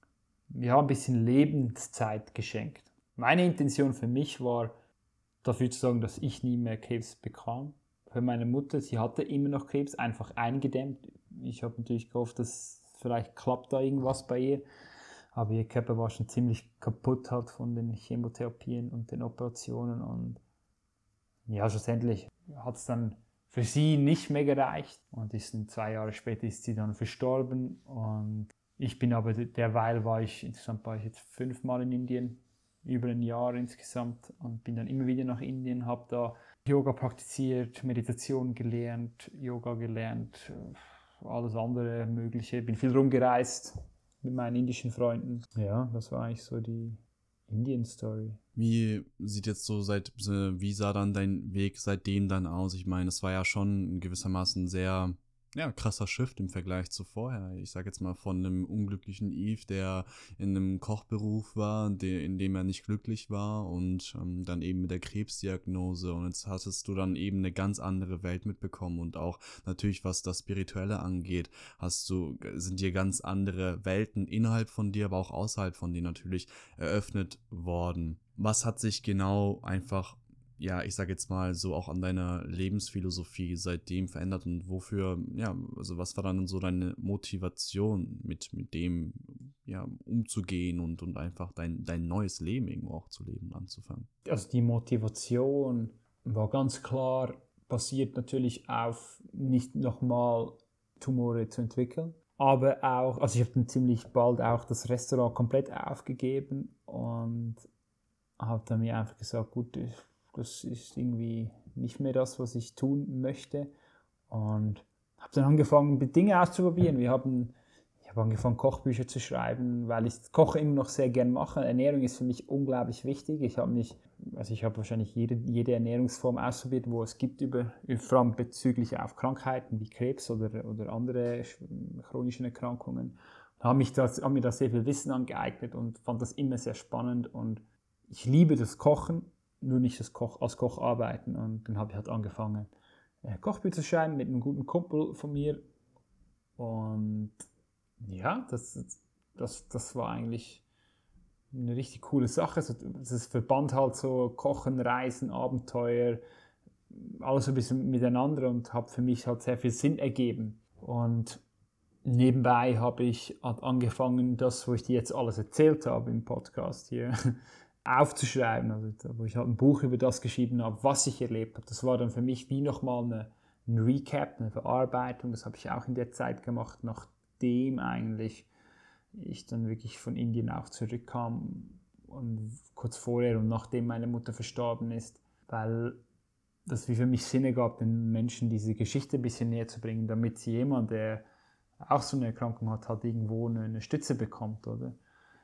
Habe aber auch angefangen, Leute halt mein Wissen zu teilen mit Menschen, die Krebs haben, habe eine Zeit lang Menschen beraten. Aber es war alles lange, war alles so ein bisschen undurchsichtig, weil halt immer noch sehr viel Angst mit drin war. Weil, weil du weißt ja selbst, wie schlussendlich geht die Angst auf den Tod zurück, oder? Und ich hatte nie Angst, also, also ich sage jetzt mal, eben, kleiner Angst ist das falsche Wort, aber ich hatte nie Angst zum Beispiel, nicht genügend Geld zu haben. Ich hatte nur immer Angst, nicht mehr lange zu leben. Das war eigentlich immer meine Grundlage. Das hat eigentlich alle anderen Ängste übertroffen. Und deswegen war das immer meine Hauptbeschäftigung, mich mit dieser Angst auseinanderzusetzen. Oder? Und es hat sehr lange gedauert, bis ich mal wirklich sagen kon konnte, okay, ich handle nicht nur aus Angst, dass ich nicht mehr Krebs bekomme, sondern ich handle wirklich daraus, aus dem inneren Gewissheit, dass es halt mir einfach auch Freude macht, so zu leben oder den Menschen das Wissen weiterzugeben. Und das hat viele, viele Momente gedauert, bis ich wirklich loslassen konnte und halt mal eigentlich diese Waffen niederlegen konnte oder diesen ewigen Kampf. Und ich war lange im Kampf, ich war auch lange gegen, eine Zeit lang war ich dann plötzlich sehr gegen die Schulmedizin und gegen dies und das. Und das waren immer diese innere Widerstände, die halt, mit denen ich, diese extremen Sachen, oder? Und mittlerweile bin ich an einem Punkt, wo ich, wo ich ganz klar sagen darf, dass ich gegen nichts mehr bin, was das angeht. Zum Beispiel auch medizinisch, oder? Ich bin mittlerweile der Meinung, dass wir müssen unbedingt die Medizinsysteme alle zusammenbringen, oder? Um Menschen mit, mit, mit unheilbaren Krankheiten, so in Anführungszeichen, wirklich auch behandeln zu können, weil ein System allein ist einfach nicht genug, oder? Wir müssen unterscheiden, dass die Schulmedizin unglaublich präzise ist, aber bei chronischen Sachen ziemlich schlecht dasteht, oder? Und dass die ayurvedische oder die TCM, also chinesische Medizin oder die ayurvedische Medizin, sehr ganzheitlich orientiert sind. Das heißt, sie, sie brauchen länger, sie sind langsamer, sind weniger zielorientiert, sondern sie sind mehr an, an, an der Gesamtheit orientiert. Also es geht nicht darum, ein Symptom zu bekämpfen, sondern es geht darum, zu herauszufinden, was hat das Symptom überhaupt hervorgebracht. Oder? Und ich glaube, wir müssen lernen zu verstehen, wann welches Medizinsystem angewendet werden darf. Oder wenn das Haus brennt, lichterloh, dann musst du es löschen, dann brauchst du die Schulmedizin. Wenn du aber ein, zwei Holzwürmer hast und du hast ein Riesenhaus und es sind erst zwei Holzwürmer drin, dann macht es vielleicht Sinn, dass du dir anschaust, okay, warum habe ich denn zwei Holzwürmer? Weil die Holzwürmer, die brauchen noch fünf Jahre, bis das Haus einstürzt. Weißt du, was ich meine? Ja, und auch wenn man das Feuer dann gelöscht hat, ganz gezielt, ist es dann im Nachhinein zumindest, sobald mal, ich sage jetzt mal, ähm, dass das äh, größte Übel beseitigt ist, immer noch dann interessant oder halt auch sehr wichtig, sich zu fragen, was hat das Feuer überhaupt erst verursacht, oder? Und wie konnte es zu diesem lichterlohen Brennen überhaupt kommen? Also in, in so oder so ist es dann, denke ich, eher dann die Frage, okay, was macht, ist es jetzt eine akute Situation, wo wir ähm, anhand der Schulmedizin im Endeffekt ganz oft gut eingreifen können? Aber es macht immer Sinn, im Nachhinein sich zu fragen, was hat denn dazu geführt? Und da würde mich dann nochmal deine Perspektive im Genauen interessieren. Was sind denn Krankheiten überhaupt? Also wie entstehen diese? Was, hast, was ist deine Perspektive dazu und wie können wir, bevor es überhaupt dazu kommt und bevor wir auch vielleicht aus einer Angst heraus die ganze Zeit versuchen, das zu vermeiden, einfach ein ganzheitlich gesundheitliches Leben leben? Was ist so deine Philosophie? Wonach lebst du auch heute eben nach deiner Erfahrung, die dir ja eben genau das beigebracht hat? Also ich glaube, wir können mal unterscheiden. Es gibt Krankheiten, die kommen wirklich von außen. Das heißt, es gibt Viren und Bakterien. Da können wir uns manchmal mehr, manchmal weniger davon schützen. Es, du kannst Pech haben und dein Immunsystem hat Mühe mit dem einen oder geht besser mit dem anderen um. Das kannst du, wenn du weißt, eine Grippe ist meist eine bakterielle Geschichte oder eine virale Geschichte. Äh, Corona war ein virales Virus, wenn wir jetzt das als Krankheit anschauen möchten.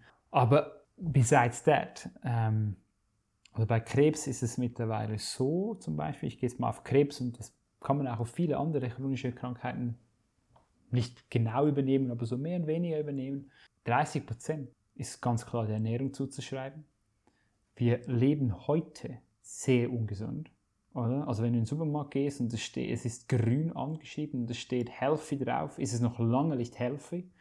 Die, die sich nicht damit auskennen, die fallen in eine Falle, muss ich wirklich sagen. Ich habe mich so tief damit auseinandergesetzt. 80 Prozent, was du da kaufst, ist einfach nicht gut für den Körper. Ist nicht für den Körper gemacht. Also es ist, es ist darauf produziert, dass es deine Sinne reizt, dass du die Süchte, die du schon hast, zum Beispiel die Zuckersucht, diese Sucht tilgt. Oder?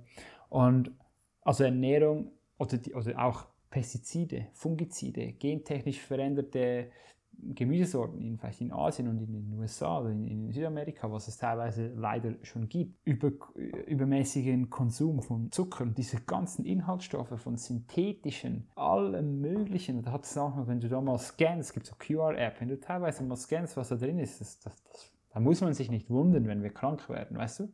Nicht von heute auf morgen, aber über zehn Jahre hat es einen brutalen Einfluss auf deinen Körper und das ist auch wissenschaftlich, es gibt so viele Studien, die das untermauern. Also das müssen wir nicht mal mehr in Frage stellen. Oder? Bei Krebs ist es zum Beispiel noch so, dass ca. 30% auf Rauchen zurückzuführen ist. Ist auch noch interessant. Und dann gibt es dann noch einen Teil, der ist eben, wie ich gesagt habe, auf, auf Viren und Bakterien. Alkohol, Drogen, das ist auch krebsfördernd zum Beispiel, oder? Über, Überkonsum von Drogen, egal ob das jetzt ungesunde Drogen sind, wie Heroin etc. oder solche Dinge oder, oder Marihuana oder ob das die spirituellen Drogen sind wie Ayahuasca oder, oder Magic Mushrooms, die helfen können, aber in, der, in, in, einem, Über, in einem zu hohen Konsum auch Schaden verursachen können. Oder? Und dann gibt es noch diese ganz, ganz, ganz, ganz kleine Prozentsatz, wo man so knapp auf die 5% schätzt und das sind, ist die Genetik. Oder? Und also wenn, lange wurde ja behauptet, ja, alles wurde immer den Genen zugeschoben. Aber heutzutage wissen wir aus der Forschung der Epigenetik ganz klar, dass deine Gene reagieren stark auf dein Umfeld. Also nebst dem Genom, was unveränderbar ist, außer wir würden genetisch ein, äh, wir würden medizinisch eingreifen und das Gen verändern, ist das Genom unveränderbar. Das ist ein Blueprint, den du bekommen hast von deinen Eltern, von deiner Mutter, von deinem Vater, von all deinen Vorfahren. Und neben dem Genom gibt es das Epigenom. Und das Epigenom ist dafür zuständig, welche Gene in deinem Körper ein- oder ausgeschaltet werden. Jetzt kann es sein, dass du zum Beispiel Gene in deinem Körper hast, die gewisse Krankheiten wie Krebs oder Depressionen auslösen können, aber das Epigenom schaltet diese Gene erst ein. Das Epigenom reagiert auf deine Ernährung, es reagiert auf die Giftstoffe, die du dir gibst, es reagiert auf Gedanken und Emotionen. Und stell dir vor, du, du entwickelst ein System mit einer gesunden Ernährung, mit einer regelmäßigen Entgiftung deiner Organe, mit positiven oder dir dienlichen Gedanken, Glaubenssätzen, die zu dir dienlichen, positiven Emotionen führen, hast du eine unglaublich krasse Waffe, die jeglichen Krankheiten entgegenwirkt, weil diese vier Dinge steuern das Epigenom, was dazu da ist, Gene einzuschalten, die zu Krankheiten führen. Oder?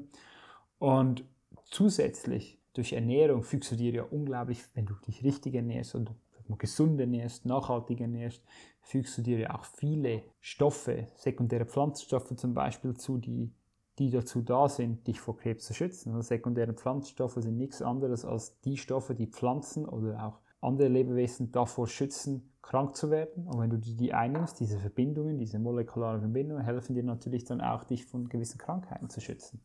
Also im Grunde, wenn, wenn du willst, kannst du unglaublich viel tun, dass du nicht an jensten Erkrankungen nicht erkrankst, so dass, dass dein Immunsystem eigentlich immer on, on top ist. Oder? Aber wenn du das alles nicht weißt, dann bist du halt sehr schnell Sklave eines Systems, was dazu oftmals ausgerichtet ist, halt dich mit irgendwelchen Dingen zu füttern. Ist bei der Ernährung, da wird so viel Marketing getrieben mit Dingen, die einfach nicht gut für dich sind. Oder? Dann, dann schmeißt du dir irgendwelchen Müll rein, über zehn Jahre, dann rauchst du noch, trinkst du viel Alkohol und, und, und reinigst deinen Körper nie. Ich meine, Fasten, oder? Fasten ist nicht unbedingt was Religiöses, wie in der Bibel oft angenommen wird von den Menschen. Wenn du die Bibel oder die, den Koran oder auch ähm, Teil aus den ayurvedischen Schiffen, wenn du das genau studierst, wurden Fastenzeiten dazu es ist eine Reinigung, eine Läuterung, aber nicht in erster Linie nur für deinen Geist. Und das war eigentlich die Nebenwirkung der Fastung, des Fastens, weil Fasten gilt dem Körper, aber der Nebeneffekt, was ich jetzt als Haupteffekt auch äh, betiteln könnte, ist, dass du einen klaren Geist kriegst und dass du Zugang zu Gott kriegst, wenn wir jetzt die Bibel zitieren wollen, Zugang zum, zum Hören, weil wenn dein Körper mal rein ist, wenn du längere Zeit mal keine Nahrung zu dir nimmst, sagen wir mal fünf, sechs Tage im Wasser fassest, dann hast du eine höhere Connection zu was auch immer du, wie du das nennen willst, das wirst du spüren, oder? Und wenn du eben Ernährung und Fasten zum Beispiel oder Entgiftung in dein Leben integrieren würdest, plus dich damit auseinandersetzt, was ist dienlich, was ist nicht dienlich in deinem Leben, also wie denkst du und fühlst du, dann würdest du sehr viel in der Prävention machen und die Prävention wäre eigentlich der beste Weg, nicht krank zu werden, oder?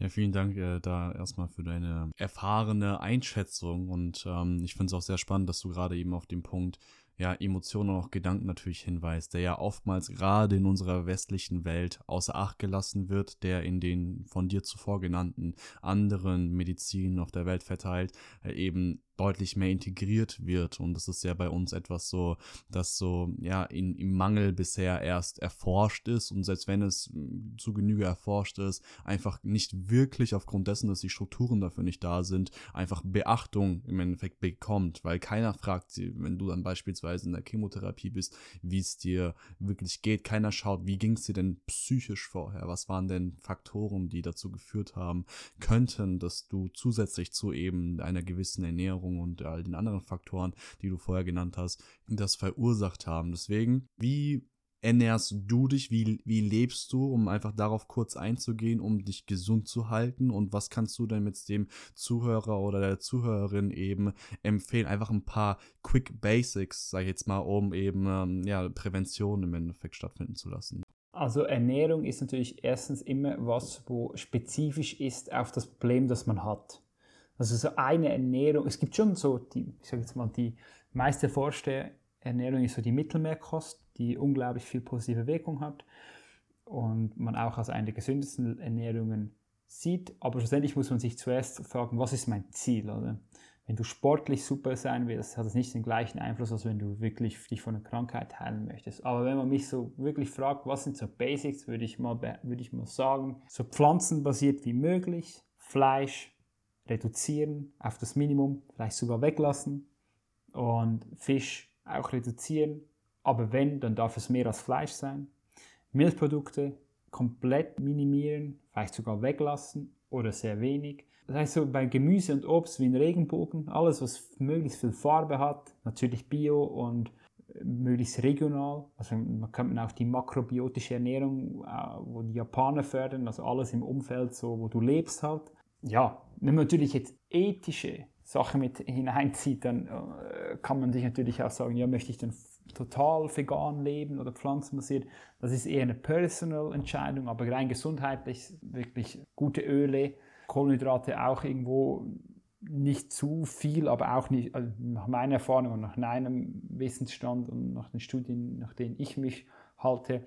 Auch nicht voll Keto, was ja der Trend ist, so dass gar keine Kohlenhydrate, finde ich jetzt auch nicht unbedingt äh, nach meinen Nachforschungen die beste Wahl, sondern wirklich ausgeglichen. Das heißt, Protein, also Gemüse und Früchte die Hälfte von der Mahlzeit, ein Drittel Protein und dazu kommen noch Fette und Öle und etwas Kohlenhydrate. Und natürlich das möglichst, natürlich, wenn wir nicht einfach Weizennudeln, sondern halt wirklich Vollkornprodukte, Buchweizen, Quinoa, Reis, mehr in diese Richtung, oder?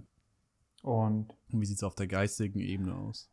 Ja gut, das ist natürlich noch die viel größere Baustelle. Ernährung ist viel einfacher als der geistige Punkt, also der mentale, sagen wir mal, mentale Bereich. Weil der mentale Bereich hat halt, da musst du wirklich hinschauen wollen, da musst du dir überlegen. Also ich mittlerweile würde sagen, dass, dass das Wichtigste ist, das eigene Umfeld genau zu betrachten, oder? Und sich zu überlegen, will ich so in diesem Umfeld leben und sonst ganz radikal Menschen halt so hart wie es tönt aus deinem Leben streichen, die dir nicht gut tun. Menschen in dein Leben bringen, mit denen du Freude, lachen kannst oder auch mal Emotionen wirklich auf einer Ebene teilen kannst, dass du nicht gejudged wirst das finde ich un unglaublich äh, wichtig, dass du dein Umfeld genau aussuchst und dich halt auch trennst von Dingen, die dir nicht gut tun. Das ist auch Job, das ist auch Familie.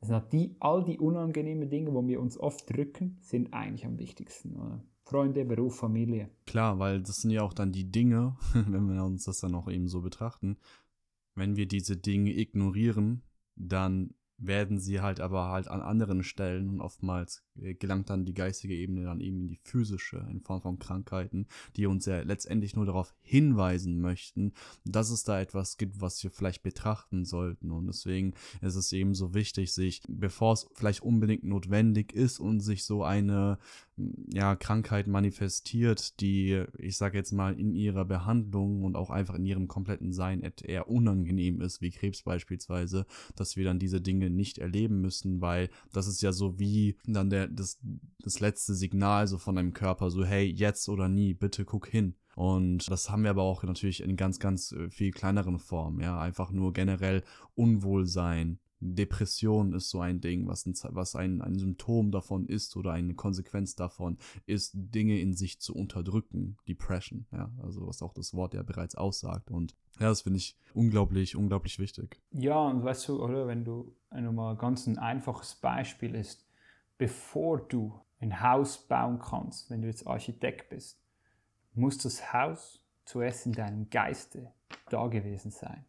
Also Geist geht der Materie immer voraus. Das ist auch bei Krankheit so. Die Krankheit im Körper, das Symbol einer Zelle, wenn sie sich, wenn sie sich zum Beispiel zu Krebs oder anderen Nervenerkrankungen führt, ist nichts anderes als die Endstation. Das ist noch lange nicht der Anfang, das ist das Ende von ganz vielen feinstofflichen, subtilen, biochemischen Reaktionen, die von irgendwelchen Energien dazu gebracht wurden, sich so zu verändern. Wir wissen heute, dass Gedanken und Emotionen ganz klar dazu führen, dass Krankheiten entstehen oder nicht entstehen können. Das ist wissenschaftlich bewiesen. Wenn man in die Epigenetik geht, ist das ganz klar. Kann man das nachweisen, oder? Du schreibst ja gerade an einem Buch. Worum geht es da und mit welchem, ja, mit welchem Zweck schreibst du dieses Buch? Was ist so dein Wunsch dahinter? Also ich schreibe jetzt gerade ein, ein, ein neues Kochbuch und das andere Buch, was ich schreibe, ist äh, ich habe hier meine Geschichte äh, aufgeschrieben, was ich so erlebt habe, so mehr so biografisch, wo es mich hingetrieben hat und so. Und habe aber darin keine praktische Anleitung gegeben, wie man eigentlich möglichst krebsfrei leben kann. Und mein Ziel ist jetzt, also ich bin da schon dabei, das Buch zu schreiben, das so das Einmaleins, so nenne ich es jetzt mal als Arbeitsziel, das Einmaleins für eine krebsfreie Zukunft. Da geht es halt wirklich darum, unabhängig von den Therapien, was auch immer das sind, ob das Schul- oder alternative oder nicht konventionelle Therapieansätze sind, was man einfach alles tun kann, um krebsfrei zu bleiben. Oder, oder krebsfrei zu werden. Oder? Weil wenn man die, die, die Zahlen anschaut, äh, die meisten Studien hören nach fünf Jahren auf, weil man weiß, ab dem sechsten, siebten Jahr sterben viele, weil sie dann wieder Krebs bekommen. Und ich kenne nur eine einzige Person, die nach zehn Jahren noch immer am Leben ist, von allen Menschen, die ich kenne, die Krebs hatten. Oder? Und die Zahl da ist unglaublich schlecht. Und bei den Menschen, der Mensch, den ich persönlich kenne, der hat auch sein Leben geändert, der hat seine Ernährung geändert, hat sich mit dem Körper auseinandergesetzt, mit dem Mindset. Und ich denke, das ist das, das, das Buch, wo ich eigentlich, wo ich darüber schreibe, ein Buch, das, was man alles machen kann über Ernährung, Entgiftung und Mindset und hat den Rahmen, der, der, den es darum zu erschaffen gibt, halt so eine Guideline eigentlich. Du hast jetzt Entgiftung auch angesprochen, was ein Thema ist, mit dem ich mich auch gerade intensiv beschäftige. Denn egal wie wir jetzt ähm, vorher gelebt haben, es ist nun mal Fakt für die aller, aller, allermeisten Menschen, dass sie im Verlauf ihres Lebens einfach Giftstoffe in ihren Körper aufgenommen haben und die sich gewissermaßen festgesetzt haben. Unabhängig davon, ob man jetzt wirklich beispielsweise exzessiv ähm, ja, Raucher war, ähm, Alkohol getrunken hat, etc. Ja, ja. Was sind denn so vielleicht praktische Methoden, ähm, einfache Methoden, wie wir unseren Körper entgiften können, mit denen du auch bereits schon Erfahrungen gemacht hast? Also es gibt also reinigend unterstützende Verfahren oder es gibt systemische Entgiftungsmethoden. Das sind wie so zwei Paar Themen. Das eine ist sehr intensiv, aber in der, in der Prävention, also eigentlich ist es sehr logisch. Wenn du dich damit beschäftigst, was du in deinen Körper reingibst, was du isst, was du trinkst, und wenn das so naturbelastend wie möglich ist, dann schadest du deinen Körper so wenig, also am wenigsten. Das heißt, pflanzliche Nahrungsmittel ohne Pestizide oder wenig Pestizide, regional, Bio, gut, natürlich gut waschen, oder? Zum Beispiel in Baking Soda das Gemüse waschen oder mit Alkalized Water äh, kannst du auch gewisse fettlöslichen Pestizide von Gemüsesorten oder Früchten lösen. Eigentlich ist es sehr simpel. Du wirst das, was du isst. Und da kannst du schon sehr viel richtig machen. Wenn du deinem Körper viel gute Nahrungsmittel gibst, dann hat er wenig Giftstoffe und genügend Hilfsstoffe, die, die die Entgiftung unterstützen. Zusätzlich kann man natürlich mit verschiedenen Tees oder Tinkturen arbeiten, was sich aber dann lohnt, mit einem Naturheilpraktiker oder Spezialisten genau zu besprechen. Was sind so die, die Beschwerden? Möchte man mal die Leber ein bisschen angehen, die Nieren oder das Lymphsystem? Sport ist unglaublich gut für die Entgiftung, Schwitzen ist unglaublich gut für die Entgiftung, also Sauna zum Beispiel, so ein, zweimal in der Woche gibt es unglaublich gute Studien. Natürlich viel trinken, das, sind so, das ist auch sehr einfach mit der Entgiftung. Aber wenn du natürlich viel Müll in deinen Körper gibst, dann tut sich das sammeln, also akkumuliert sich das und dann irgendwann hast du zu viele Giftstoffe, zu viel Mikroplastik. Oder? Jetzt gibt es natürlich noch diese feinstofflichen Geschichte von, von der Luft. Also natürlich in, in Berlin, im Stadtzentrum lebst, natürlich hast du viel mehr Schwermetalle in der Luft, als du auf dem Land hast, oder? Das kannst du halt nur beeinflussen, wenn du, es gibt schon so Schwermetallausleitungssysteme, aber da kriegst du nie alles raus, weil das, ist, das sind so feine, mikroskopisch kleine Stoffe, die sich irgendwo im Darm einnisten können oder auf der Lunge. Also wenn, du, wenn das ein Problem ist, also ich würde jetzt nie in eine Großstadt wie Bangkok oder so leben gehen, weil nur schon wegen dem nicht. Das also macht für mich gar keinen Sinn. Also da, das kann jeder, der mal in London war, in der U-Bahn ein bisschen rumfuhr und dann mal in ein, in ein Taschentuch geht, wie sagt ihr auf Hochdeutsch, geschneuzt in der, nach dem U-Bahn sieht, dass da teilweise Staub und, und, braun oder schwarz ist. Und das atmest du halt ein, oder? Und wer sich halt wirklich der Entgiftung zuwenden will, da gibt es systemische Entgiftung, wo man welche einzelne Organe angeht, Leber, Niere, Darmreinigungen. Ich mache das jedes Jahr, jetzt sogar einmal im Jahr. Äh, auch äh, Harmful Organisms, das ist so zum Beispiel ähm, Candida-Pilze oder auch Parasiten, die, die wir alle in uns haben, aber teilweise, weil ich bin viel am Reisen, kann es gut sein, dass ich mal irgendwo mal was einfange, wo ich vielleicht fünf Jahre nicht bemerken würde, so kleine Parasiten, wo ich irgendwo aufgelesen habe. Deswegen mache ich jedes Jahr mache ich eine Parasitenausleitung, wo ich einfach meinen Körper einfach reinige. Das ist wie wenn du ein Auto bringst du auch in Service, damit es möglichst lange ähm, gut fahrbar ist. Und das Gleiche sollten wir eigentlich mit unserem Körper tun. Mhm, wenn wir da mal so ähm, wirklich ähm, ja mal so eine so eine ganzheitliche Reinigung machen wollen, also jetzt nicht daran ansetzen, was wir überhaupt erst in unser System lassen, sondern wirklich mal sagen, hey, ich bin jetzt so wie ich beispielsweise, ich bin 22 Jahre alt und ich möchte einmal mein System richtig reinigen, äh, einfach um es einfach einmal mal mindestens gemacht zu haben an diesem Punkt meines Lebens. Was wo könnte man sich da informieren? Was würdest du da empfehlen? Es gibt viele äh, interessante Bücher über Detox von, würde ich halt ein bisschen schauen, dass man vielleicht so Leute, die sich, also kann man ja mittlerweile alles googeln, wo sich wirklich mit dem Thema auseinandergesetzt haben, aber zum Beispiel jetzt in Deutschland, Österreich, Schweiz, Rüdiger Dahlke zum Beispiel, der hat Bücher über dieses Thema geschrieben. da findest du sehr viel äh, interessante Sachen. Anthony Williams von den USA, der hat sich auch sehr tief mit der Entgiftung auseinandergesetzt. Und dann sich wirklich auch, un, wirklich auch mal von einem, von einem Heilpraktiker oder einem Therapeuten begleiten zu lassen am Anfang, oder? Weil also es ist immer, es, man kann schon alles auf eigene Faust machen, wenn man mutig genug ist, aber es ist auch okay, sich Hilfe zu holen oder wirklich mit jemandem zu besprechen und zu sagen, hey, ich möchte einen Giftungsplan. Ich würde jetzt, ich würde jetzt persönlich immer mit dem Darm beginnen, danach die Leber und dann die Nieren und dann äh, zum Beispiel Schwermetall am Schluss nochmal ausleiten, um auf den Körper zu entgiften. Oder? Aber ich würde mir Hilfe holen, wenn man das noch nie gemacht hat. Unbedingt. Entweder durch Bücher, wenn man sich selbst sich seinen Skills bewusst ist und man sich sagt, hey, das, ich schaffe das ohne eine beratende Person, sondern nur mit Informationen, die ich mir selbst aneigne oder halt mit einem Therapeuten. Dann, wenn wir zum Ende kommen, lieber Yves, hast du noch irgendeinen Appell an den Zuhörer, an die Zuhörerin, irgendwas, etwas, was du teilen möchtest, eine Botschaft, die aus seinem Herzen heraus möchte? Leiste keinen Widerstand. Damit ist viel geholfen. Ja, dem kann ich nur zustimmen. Ähm, ich danke dir vom ganzen Herzen für dieses interessante Gespräch, für die interessanten Einblicke auch in dein, in dein Leben, das ja voller Erfahrung einfach steckt. Und ja, wo können dich denn die Zuhörer finden, wenn sie mehr von dir erfahren möchten, egal auf welcher Ebene? Klar, auf Instagram und so, sozialen Medien unter meinem Namen. Aber ich bin nicht so viel aktiv, aber äh, wenn du mich in Google eingibst, findest du eigentlich einfach relativ viele Informationen.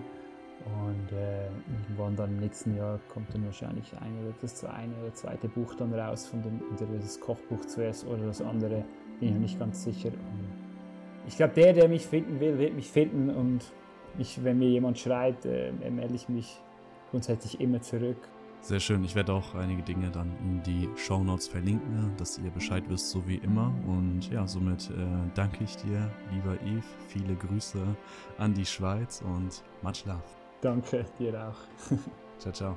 Ciao, ciao. So, und damit wären wir wieder im Outro angelangt. Ich hoffe, dir hat die heutige Episode gefallen. Und wie bereits erwähnt, findest du alle Links von Yves in den Show Notes. Und falls sich Yves Geschichte und auch einfach diese Episode inspirieren konnte, würde ich mich sehr über eine Bewertung bei Spotify und Apple Podcasts freuen. Es kostet dich nur 5 Sekunden und unterstützt meine Arbeit enorm und ist auch einfach ein schöner Weg, um das Feedback zu sehen. Und an dieser Stelle danke an jeden Einzelnen, der bisher aktiv die Folgen hört und auch natürlich den Podcast bewertet hat. Das bedeutet mir sehr, sehr viel und Schön, dass du heute da warst und wir beide hören uns wieder in der nächsten Episode von Exploring Universe, wenn es wieder darum geht, uns selbst zu erkennen. Bis dahin, much love, peace out.